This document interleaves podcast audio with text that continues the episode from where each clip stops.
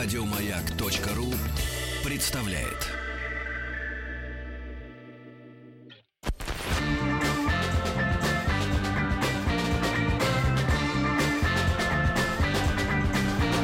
Сергей Стилавин и его друзья. На маяке. Алексей Веселкин, Денис Николаев. Тим Керби. Влад. друг, друг мой, ну отзовитесь. Я тут, да. Ага. Как Тут всегда. И Влад тут. Эм, Вот. эм, И, наконец-то, наше общество мужское, товарищи, Разбавлено. разбавлено, облагорожено. Облагорожено, да. Облагорожено, конечно. Галина Викторовна Якушева, доктор филологических наук, профессор Государственного института русского языка имени Александра Сергеевича Пушкина и Высшего театрального училища имени Михаила Семеновича Щепкина. Здравствуйте. Здравствуйте. Здравствуйте, спасибо. Доброе утро. И с праздником. Да, и с праздником вас. Спасибо, взаимно. Да, это символично, что вы именно в день рождения Александра Сергеевича Пушкина находитесь у нас, и мы будем говорить о русском языке и о звуках, э, вот, и обо всем э, том, о чем мы даже не, не- не- не подразумеваем и не знаем, и не догадывались, а знаете только вы.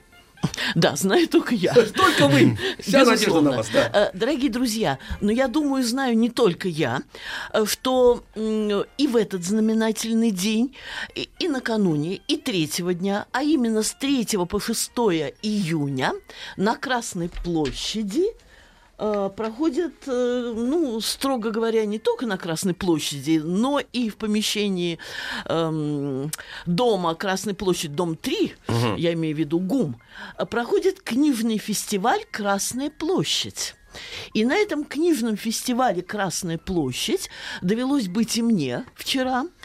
Э, Надо сказать, что была очень интересная конференция, э, на которой выступал и Степашин Сергей Вадимович, президент Российского книжного союза, и Мединский Владимир Ростиславович, известный нам всем министр, Министр культуры, культуры, да. и Толстой Владимир Ильич, советник президента Российской Федерации по вопросам культуры, и Григорьев Владимир Викторович, заместитель руководителя Федерального агентства по печати и массовым коммуникациям, и так далее, и так далее. И эм, э, пожалуй, более всего аплодисментов эм, э, сорвал губернатор Ульяновской области Морозов Сергей Иванович, который привел один из ярких примеров тому, как при желании э, властей можно поддержать и даже развить интерес к чтению, потому что проблема упадка интереса к чтению у нового поколения, она была высвечена со всей, э, на этой конференции со всей откровенностью, со всей остротой. И все выступления были так или иначе с этой проблемой связаны, в основном привели слушателей э, к состоянию такого осторожного оптимизма, и- поскольку был цель- целый ряд доказательств тому, что стала расти и сеть библиотек. Правда, библиотеки несколько меняют свой статус. Они становятся культурными центрами, э, где можно и посмотреть какие-то фильмы, и поработать э, с интернетом, почитать книги, э, обсудить книги. То есть э, Культурный клуб такой, библиотеки, ага. да, библиотеки расширяют э, э, диапазон своей деятельности для того, чтобы привлечь как можно больше молодежи. Так вот, в этом контексте эм, ульяновский губернатор преуспел, и город Ульяновск даже получил статус литературного города, что было поддержано ЮНЕСКо. Я обращаю на это внимание эм, и тоже при- присоединяю к уже выраженным восторгам слушателей вот, э, Сергея Ивановича э, Морозова, Сергея Ивановича Морозова, губернатор Ульяновской области, присоединяю свои восторги, несмотря на то, что раз пять или шесть Сергей Иванович сказал, мы видели о том, мы видели о том, мы Это рассчитываем на- о на- том. на нервной э, почве, да. наверное, говорят Э, Ну, это было не Волновался. один, это было раз пять-шесть, но Шесть э, раз отнесем это э, действительно может быть к результатам чрезмерного волнения и ощущения э, такой эффективной э, успешности своей деятельности, что тоже, ведь волнение бывает не только с негативным... э, А это воодушевление у него со- было, да, да, с негативным э, таким м, наполнением, но и с позитивным. Я видели да- о том? Вы видели о том? Да, вы видели, да, Здорово. это было раз 5-6. Да, хорошо. Э, Вот. И рассчитывая о том. Но, возможно, это регионализм. рассчитываем о том Вы, еще, да? вы знаете, Рассчитываем на. А, нет, он о том говорил. Рассчитываем о том.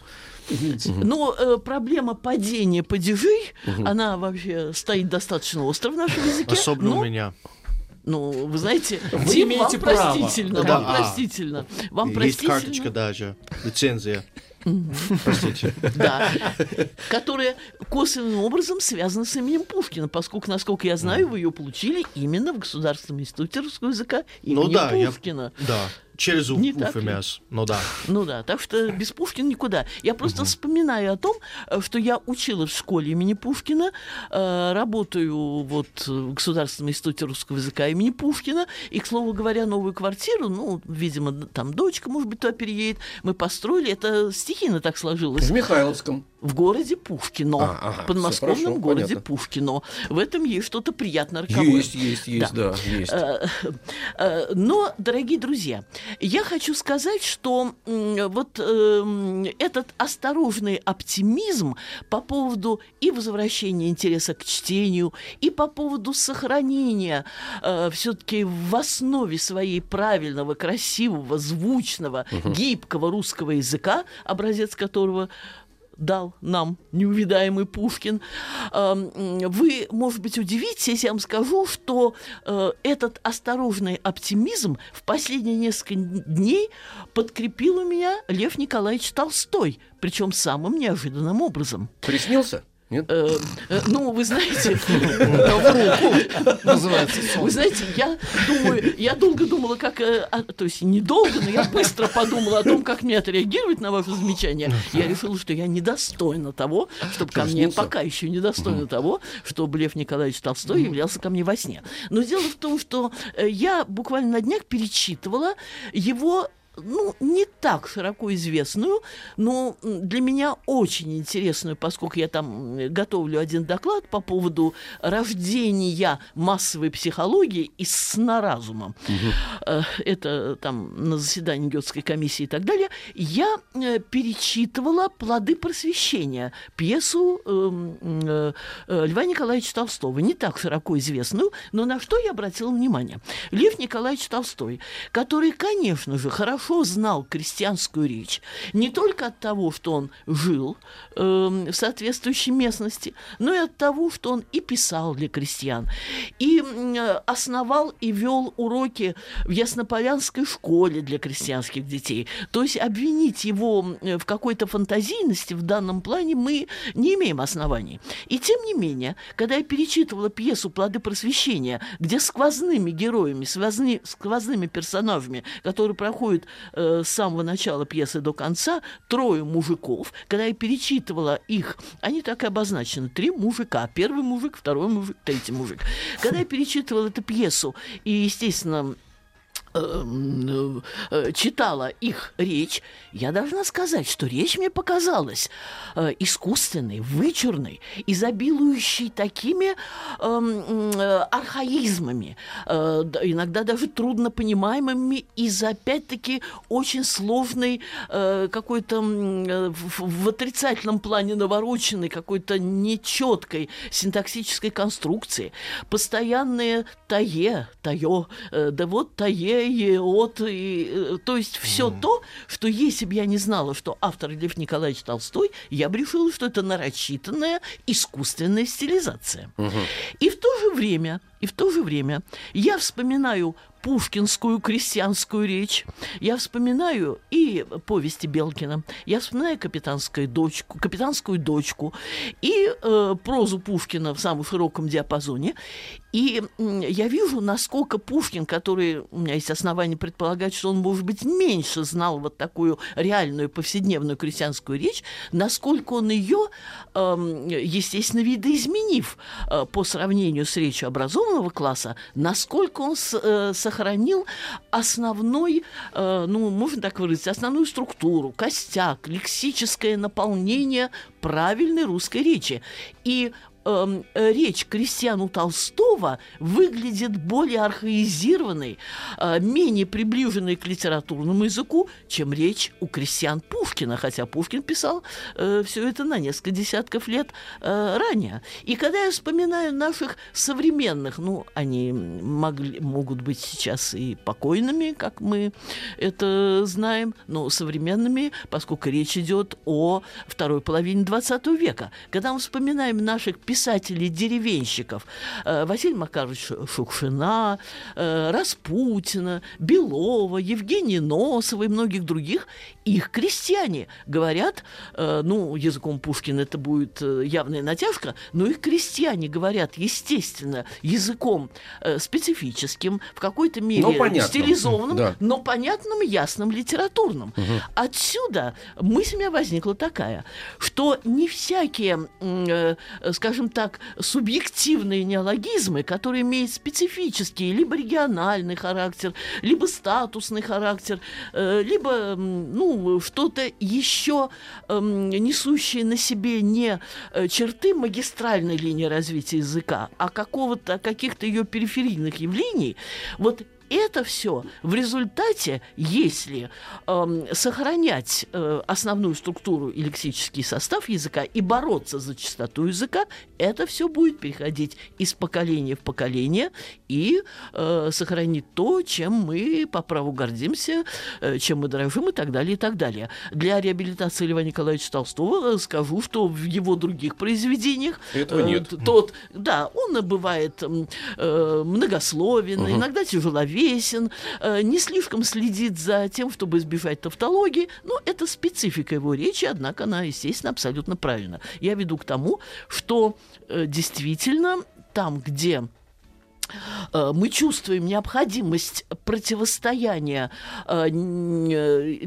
неким таким субъективистским искажением языка, там надо им противостоять, и очень возможно, что бесчисленные варваризмы, неологизмы и э, такие м, стилистические, упро- стилистически упрощенческие э, пассажи современной речи, э, когда вот э, и искажается значение и употребление падежей, э, и иногда опускаются союзы и прочее, прочее, это все, этому всего, всему нужно противостоять даже не из соображений жесткого пуризма, а из соображений все-таки столкновения правил, норм с тем новым, что может ужиться, а может и не ужиться. Победит сильнейший и более правый. А вы знаете, что я вам скажу? Вот это очень интересно, то, что вы сейчас нам эм, рассказали, действительно интересно. Но просто, видимо, Толстой ставил перед собой задачу такой аутентичности. То есть он не обработал э, то, что говорили крестьяне, а он точно передал абсолютно как на диктофон записанные вещи. Совершенно верно, я Вот. это так и поняла. да, да. А бывает, э, видимо, он экспериментировал, потому что м, бывает же ведь э, правда бытовая, а правда художественная. И вот в художественной правде эти все э, э, специфические вещи всегда обрабатываются, как в любом виде искусства, Ну да. чтобы оно оставалось навсегда, потому что тогда э, большой художник всегда, он не подставляет зеркало и э, считывает с этого зеркала, а он всегда через себя обрабатывает, обрабатывает э, через некие настроения, вот, и поэтому это остается навсегда, потому что действительно это очень тонкий момент, когда вдруг Александр Сергеевич Пушкин, у него свои крестьяне, и мы явно понимаем, что это крестьяне, особенно у Шукшина действительно это потрясающе сделано. Вот я сегодня читал в первом часе э, «Миль, пардон, мадам», э, рассказ Шукшина. Ясное дело, что все это происходит в деревне, но вот это вот, знаете, чуть-чуть измененное, вот, и оно уже достаточно для того, чтобы понимать, что ты находишься в какой-то другой художественной реальности. Вот в чем все дело. Я совершенно с вами согласна, и я понимаю, что Лев Николаевич Толстой не нуждается в моем оправдании, но в некотором объяснении, Да-да-да, да, э, понятно. может быть, он и не то, что нуждается, но некоторые объяснения я могу дать. Он творил как раз конец 19 начало 20 века, когда в большой, ну, моде, я не знаю, э, я не знаю, какое другое слово подобрать, большой литературной, философской, э, духовной, культурологической моде был натурализм, стремление копировать ну, копировать не то слово, э, стремление воспроизводить действительность. И это был, конечно, необходимый период в развитии духовной культуры и литературы в том числе, но натурализ... на натурализме ни даже его апологет Золя, ни тем более Гауптман, ни э, многие другие, там, Ст... Август Стринберг и прочие, э, которые начинали в этом русле и стремились, как ученые, воспроизводить действительность, на этом они не остановились, и произошло э, то самое прохождение через фильтр, сито э, своего собственного художественного восприятия, о котором говорили вы Да. сейчас. Да, ну да, э, давайте мы, значит, эм, Да. мы с вами можем ведь беседовать не мы с вами, не я, Конечно. а м- мы, аудитория с вами Конечно. о чем угодно. Конечно. Вот, но, Так вот, да.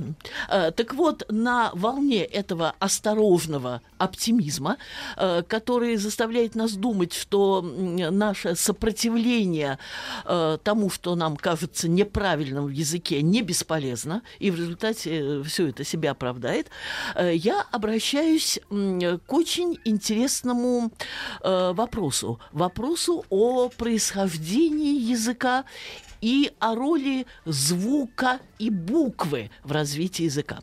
Конечно, э, тут может возникнуть мысль, э, насколько вот рациональный подход может нам помочь. Сразу э, ставлю, не ставлю, снимаю знак равенства между разумом и знаниями.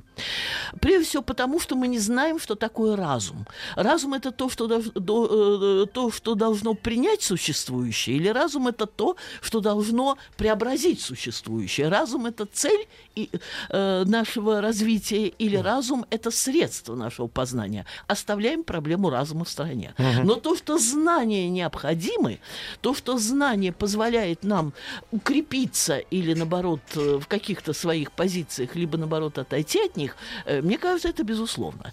И вот мысль о том, что человеческая речь возникла из звукоподражания, ну, уже осмысленного звукоподражания. Хотя тут, э, вот я читала литературу по этому поводу, и там в, тех источниках, к которым я обращалась, было сказано, в отличие от животных, вот человек осмыслял звуки и так далее. Но я бы не сказала, что э, животные совсем не осмысляют звуки. У них тоже есть звуки, которые на каком-то простейшем уровне м, осуществляют коммуникацию между представителями своего вида. Но у людей, безусловно, в восприятии звуков э, присутствовал процесс осмысления. И вот из звука подражания, как уверяли, начиная еще с третьего века до новой эры, стойкий, Зенон, третий век до новой эры, именно из звука подражания и родилась э, человеческая речь. Надо сказать, что этой теорию, это, эту теорию поддерживали и Платон, и Руссо, и, может, э, и наш Ломоносов, э, и, может быть, менее известный широкий, широкой публике, хотя нет, известный, наверное, Готфрид Вильгельм Лейбниц и Вильгельм Гумбольд, знаменитый языковед. Ну, э, целый ряд лиц, которые действительно никаких других причин возникновения речи, кроме как звукоподражания, осмысленного звукоподражания, не находили. Ну, это такой материалистический, в общем, подход. То Да. есть есть природа, есть Да. среда, э, там Да. внутри находится человек, он, естественно, слышит это, потом пытается это повторить, э, вот, и этим звуком, видимо, воздействовать. Правильно. э, да, и собирает это а, и от птицы, и от, от животного, и от крокодила, все вместе. А в результате Да. вот этого синтеза получается не- некая Да. речь. Но это материализм, а есть еще э, какой-то взгляд на Так, это, наверное. а теперь я перейду, к- перейду к личному, очень личному. Лет это к 40 тому назад, а может быть 35, не помню, мне попадает в руку книга моего замечательного, эм, не знаю, как он выглядит сейчас, необыкновенно красивого в свое время однокурсника Саши Журавлева или Александра П., я даже не знаю точное его кажется, Павловича Журавлева, «Звук и смысл», где он, а это было у нашей стране, и, как я уже сказала, лет 35-40 тому назад, э, где он пишет о том, что есть звуки, выражающие определенное настроение, определенные смыслы, например, звук «и», мягкий, нежный, звук «ща», э, достаточно резкий. Э, И, э, например, слово «милость», оно звучит. Оно Галина, милое. Галина да. Викторовна, я вынужден сказать, звучит. ща подождем. У нас новости на маяке. Подождем. Ща.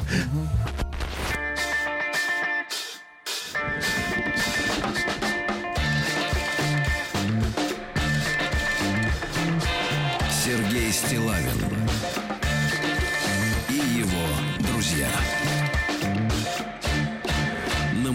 У нас в гостях Галина Викторовна Якушева, доктор филологических наук, профессор Государственного института русского языка имени Пушкина и Высшего театрального училища имени Щепкина. И мы сегодня говорим о зарождении речи в древности. Звукоподражание, щелкающие звуки. Ну Да. И ща продолжим. да. Да, конечно. Э, Кстати, эм, я заметила еще одну заметила знаменательную. Это не очень хорошо с точки зрения тавтологии вещь. А, Сегодня день рождения и Томаса Мана. Если учесть, что Томас Ман был горячим, искренним, многолетним поклонником русской литературы, э, в первую очередь, правда, Толстого и Достоевского, и говорил о том, что если бы не Толстой, он вряд ли бы э, взялся за перо и завершил бы свою э, первую фундаментальную работу, это семейный роман Буденброки. Если мы обратим и на это внимание, то, наверное, мы начнем верить в какие-то гороскопы, в какие-то э, такие м, знаковые совпадения и так далее. Но возвращаюсь э, к звукоподражанию. Итак, появилась вот эта книга э, Александра Журавлева «Звук и смысл», как я сказала, лет 35 или 40 тому назад. Хотя ее посыл мне казался очень правильным, но факты, факты не соглашались с этим посылом. Я видела, эм, я м, видела то, что одно и то же движение души милость может выражаться как милость и как пощада. В то же время э, Александр э, Журавлев говорил о том, что есть звуки деликатные, изящные, мягкие, такие как ю, и, ё, а есть более грубые а, и, у. Но когда я обращалась к фактам, я видела, что, э, скажем, дружба, подушка, то время шум, шугать с разными э, наполнениями и такими настроенческими, эмоциональными, смысловыми. Грустный, печальный, э, фактически синонимы, но совершенно разные э, звуковые комбинации. И на этой, ну не то, что на этой волне, это не так э, я выразилась, через считанные дни в литературной газете появляется разгромная статья относительно вот этой книги Журавлева «Звук и смысл», автор ее всеми уважаемый, почитаемый э, Леонид э, Иванович Тимофеев. Наверняка вы, все те, кто как-то соприкасался с изучением русского языка, русской литературы, не, мог- не могут не знать этого академика, ныне покойного, но одного из самых э, безусловных авторитетов э, в нашем языковедении, и литературоведении. И м, я, несмотря на э, обоснованность посыла, была готова согласиться с Тимофеевым. Тем более, что э, Саша Александр Журавлев всю свою теорию и книгу строил исключительно на русском языке. А я сразу думала, ну как же так? Одно и то же эм, э, эмоциональное, ментальное, духовное явление в разных языках эм, э, звучит по-разному. Например, э, вот э, та же, ну, милость, скажем, э, для нас по-русски человек милый, а по-французски фарман, значит, здесь присутствуют другие звуки, Да, да. фантиль, фер. Э, То же самое и немецкий язык, там э, милосердие, это бармхерцигkeit, Конечно. Да, очень мягенько.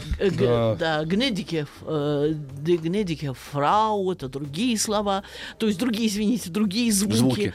И я, эм, ну, как-то отошла от этой теории, несмотря на ее э, изначальную э, такую Привлекательность. э, привлекательность и обоснованность. Но оказывается, с 80-х годов минувшего века эта теория стала находить новых защитников, и на сегодняшний момент э, имеет место быть противоборство двух направлений, а я по-аристотелевски э, придерживаюсь середины.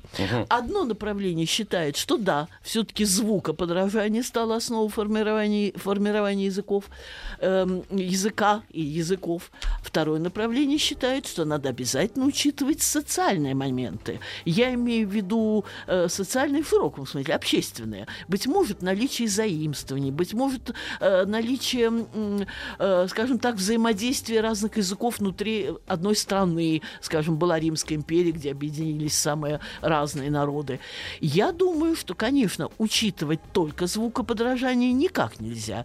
Что в современном слове такой богатый концепт, совокупность смыслов, что объяснить сейчас только э, звукоподражанием, это пойти по опасному пути. Вы скажете, а в чем здесь опасность? Ну, думайте так или думайте иначе. Но дело в том, что лучшие умы человечества, не могу сказать, что их очень много, но они есть, работают над тем, чтобы создать какой-то универсальный язык для всего человечества. Ну, не получается пока. И видите. если мы остановимся на том, что это звукоподражание, Подражание, да. мы сталкиваемся с тем, что одно и то же понятие имеет разный концепт, разную совокупность смыслов. То есть в чем-то, э, ну, скажем, тоже милосердие, оно м, совпадает. Но есть очень много разных оттенков, которые в разных языках будут передаваться разными сочетаниями Галина звуков. Вот э, это очень интересно, то, что вы говорите, но вот ваша позиция мне, например, близка в том смысле, что действительно, я сейчас, я никогда не задумывался, вам честно скажу, откуда эти звуки взялись, но вот размышляя вместе с вами, я понимаю, что действительно, вот я нахожусь тоже в серединной позиции, потому что, с одной стороны, человек способен эти звуки э, мультиплицировать, э, искажать, э, по- подражать, но в то же время, когда язык Например, э, м, имперский язык э,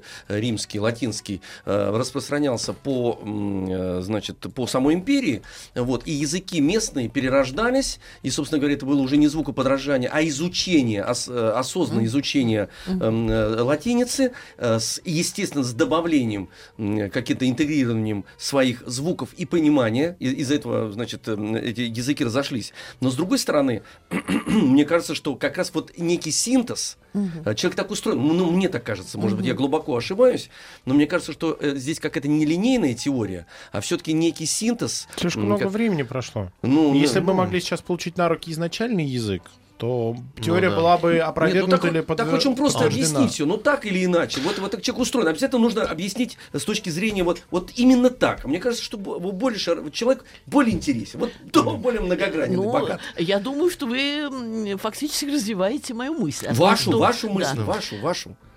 И- У меня вопрос. Да. Вот, а, Галина Викторовна, а, может быть, в этой теории было объяснение, или у вас какая-то есть догадка? Ведь известно, что в китайском э, языке нет э, звука «р», «р», а в японском «л». То есть как, как это можно с точки зрения А- теории вот, э, звука А вы уверены, объяснить? что в китайском э, есть буква... сейчас я Ну, у вспомню. Меня много китайских нету. студентов. Я Мгм. сейчас вспоминаю. э, для них большая трудность... эм, э, я забыла, какой-то... Они говорят по-русски. эм, э, какой-то из этих двух звуков произнести. «Р». Китай- У, И меня, у меня, Китай у меня нету. ваши Ну, студенты, да. я знаю ваших студентов А, я некоторых. однажды Ну, услышал, да. как Да. китаец сказал а, Аршавин. Адисавин. То есть, э, вот а А, почему у них смотрела, нет, они говорят? Вспомнила. Я немного учила э, э, японский язык и помню, что Пушкин Пусикин. А если Пусикин, то есть а, нет, Пусикин. А если, например, из Ленинграда вспомнила, у них нет буквы Л, э, э, Ренинграда Кара. Мгм. Не из Ленинграда, Ленинграда, Кара, из там, Ленинграда, отдельные обороты. Э, Вы знаете, значит, э, вы знаете, значит, надо учитывать и э, некую такую, я не знаю как, э, физиологию строения черепа, быть может. А точно это так уже же, третий когда- фактор. Смотрите, Это получается. согласна, Уже третий согласна. фактор. Со- Но Вот это все здорово. социальное от слова общественное. Да. А нет, это уже А я вам, природное. вы знаете, а я природное, вам да. еще и четвертый добавлю. Например, Да, в конце 19 века, эм, э, в начале 20-го, в Британской империи, когда появилось много новоришей, потому что из колонии колоссальные выкачивались Вывозили. средства, да, и они стали э, разговаривать, Тиму это будет приятно услышать, медленно. А, и так т- э, тянущий, мяу, мяукающий. Почему, ребят, вы знаете? Потому что мы настолько богаты, мы настолько круты, что, в принципе, мы можем не суетиться. Не Замечательно. Это уже суетиться. чистый социальный Вот в том-то и дело, понимаете, какая И вещь? социальный, и, естественно, биологический, э, и общечеловеческий. То есть, действительно, тут эм, э, так много различных факторов сформировали концепт того или иного, даже звучания, не только смысла, но и звучания того или иного слова, эм, что это и объясняет сложности э, создания вот такого нового, универсального и реально эффективного эсперанто. Э, Людвиг Витгенштейн, Людвиг Витгенштейн – это австрийский ныне покойный э, культуролог, филолог, который большую часть жизни, кстати, прожил в Англии, э, он э, задался целью на основаниях математической логики, строгого анализа создать универсальный язык уже с точки зрения структуры, лексики, даже не звучания, структуры и лексики. Тоже неудачный эксперимент. Ничего не получается по той же причине. Видимо, видимо, вот эта ветхозаветная история о вавилонском столпотворении э, несет в себе не то, что так э, роковую, фатальную предопределенность э, будущего, будущей невозможности нам создать общий язык, но, по крайней мере, готовит нас к тому, что это все не так просто. Один человек, извините, что я всё, Да, очень интересно, да. я него разудержаться не могу. А, потому что, видите, он берет на себя обязанность, собственно говоря, или Ответственность. ответственность от Да. одному э, создать Значит, некий язык. да. Ну, это смешно, это наивно, потому что языки создавались, вот смотрите, мы уже четыре фактора с вами назвали. Это наверняка не, не финал, ну, вот. э, Но о- невозможно все о- учесть. общество, Конечно, он- все... процесс более богат, он не Конечно, линейный конечно. процесс. Это же не формула. И тоже часто Конечно. те, кто стараются создавать искусственный язык, они всегда делают все на основе латыни. Да. Да, Что да. бедным африканцам и китайцам. Да в том-то и дело, да. Да да. что А же где общие же, а слова где же все? общеславянский попытка была создать? Это э, на основании славянских языков словио. Много на Да. себя берут, Денис Евгеньевич. Ну, много на себя берут. польского языка. Да, Ну, на кстати, нормально. польского. На основе. Можно общаться. да. Польский империализм. Теперь по поводу э, самого алфавита, по поводу букв. Э, не секрет, что все началось с пиктографии, с рисунка. И в данном случае мы можем видеть, что до сих пор вот эти следы пиктографического э, происхождения сохранились в иероглифах. Э, скажем, э, женщина под крышей, ясуй. Это по-японски тишина, спокойствие, кротость. Ну, действительно изображается крыша и женщина, И женщина. под ней. Вот. Четыре палочки. А, И в то же время даже и здесь, в, этой, в этом пиктографическом ракурсе, попытки создать современное идеографическое письмо для всего человечества тоже наталкивается на Вы препятствия. объясните только единственное, что э, пиктограмма это то, что похоже на Пиктус. жизнь. Да-да, а идеограмма это, это, в- вымышленное, так сказать, такое. Конечно, это, это конечно, символ уже, да. конечно. А, вот это символическое письмо, которое основано на графике, не на звучании, на, на- не на звучании, а на графике, тоже попытки создания такого универсального письма А что какое? Это чуть-чуть позже. Да, да. наталкивается,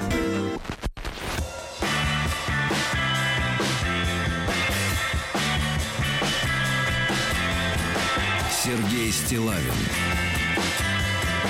и его друзья на маяке. Хорошо, что появился язык. Хорошо. А то бы сейчас общаемся. вот музыка прозвучала бы, и в тишине сидели бы, все слушали бы радио, Ну, все слушали бы Чайковского. Мы бы не смогли бы ничего сказать с вами. Да. А это наша работа. Были бы только инструменты. Вы бы были Я безработными. безработный был бы, да. Но я-то вдвойне безработный. Я же еще и артист. Ты понимаете? Я что же я? Ну, Пришел бы в театр, на- вышел бы на сцену и молчал бы. Почему? Вы бы станцевали. Хотя бы такие артисты тоже есть. пластичный, был бы театр. Пластический театр рядом с Рамтом находится. Называется он Большой Ну, театр. пришлось бы вам стать э, танцором балета, Алексей Алексеевич. Я бы уже был Сейчас на бы вы пенсии. жили в Англии или в Америке. Да, так, все.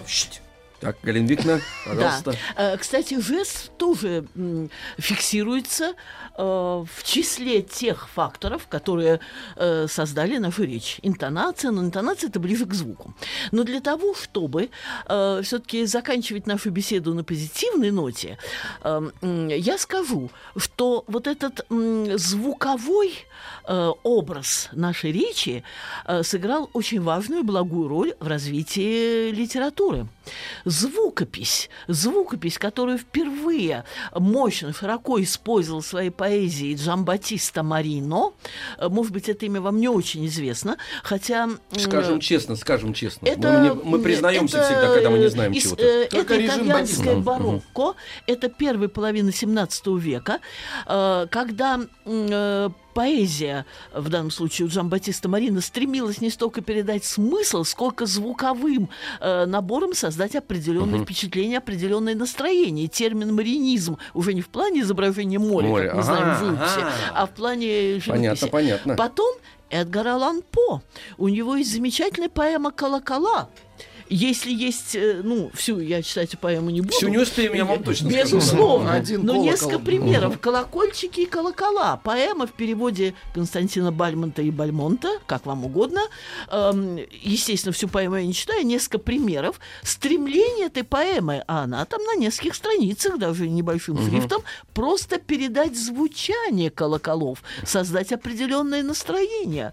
Эм, о, как звонко, звонко, звонко, точно звучный смех ребенка в ясном воздухе ночном. Говорят они о том, что за днями заблуждения наступает возрождение, что волшебно наслаждение, наслаждение нежным сном. И кончается. Кто-то черный там стоит, и хохочет, и гремит, и гудит, гудит, гудит, колоколь не припадает, гулки колокол качает, гулки колокол рыдает, стонет в воздухе немом и протяжно возвещает о покое гробовом.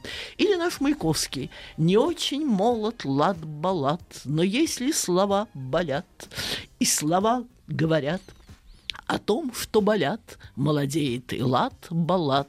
Согласитесь, в этом есть что-то... Ну, это игра, конечно, да, такая звуковая. Что-то Да, это просто такое... песня какая-то. Э, э, Это Ну. поэма, да. Но тем не менее мы, эм, Рок-музыки не было. да, э, мы ценим роль звуков, которые создают особое настроение. Но сказать, что ла-ла-ла всегда передает именно такое настроение, как мы обычно эм, обозначаем пустую речь, бла-бла-бла. Так что, Да-да-да-да. видите, э, не всегда одни и те же звуки эм, э, вне того или иного э, концепта, ситуации, э, это узуальная причина, такая данная конкретная причина, это я уже термин лингвистически употребила, э, не всегда они могут э, отождествляться один, э, э, быть отождествлены.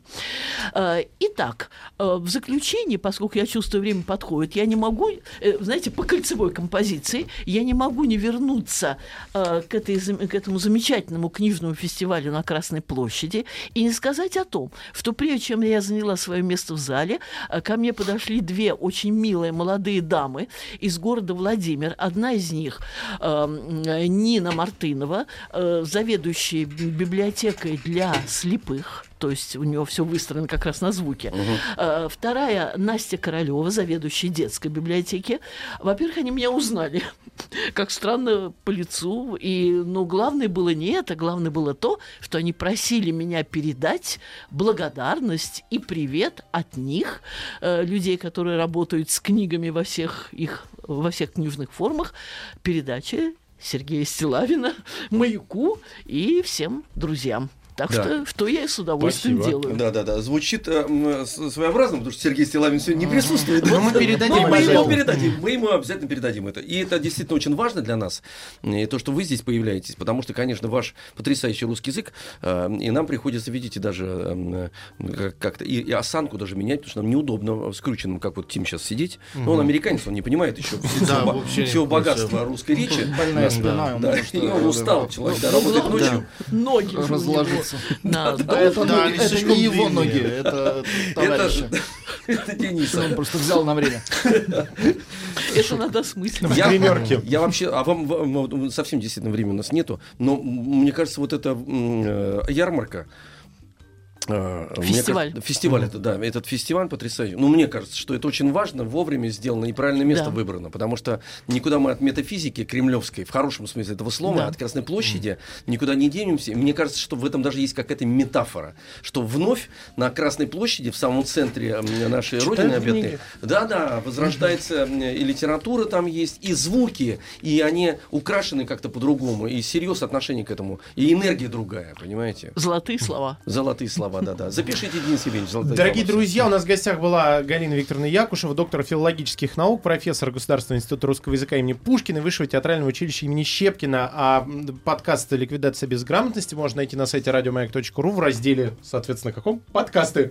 Э, Если пропустили или чего-то не знаете, скачивайте и ну. повышайте э, свой уровень Ну, грамотности. удивительно, Денис Евгеньевич, удивительно, да. Ну что, товарищи, значит, заседание наше сегодня, так сказать, да? Еще раз всех с днем рождения Прерываем, да, да, да. Помните, Александр Сергеевич сегодня Еще больше подкастов на радиомаяк.ру.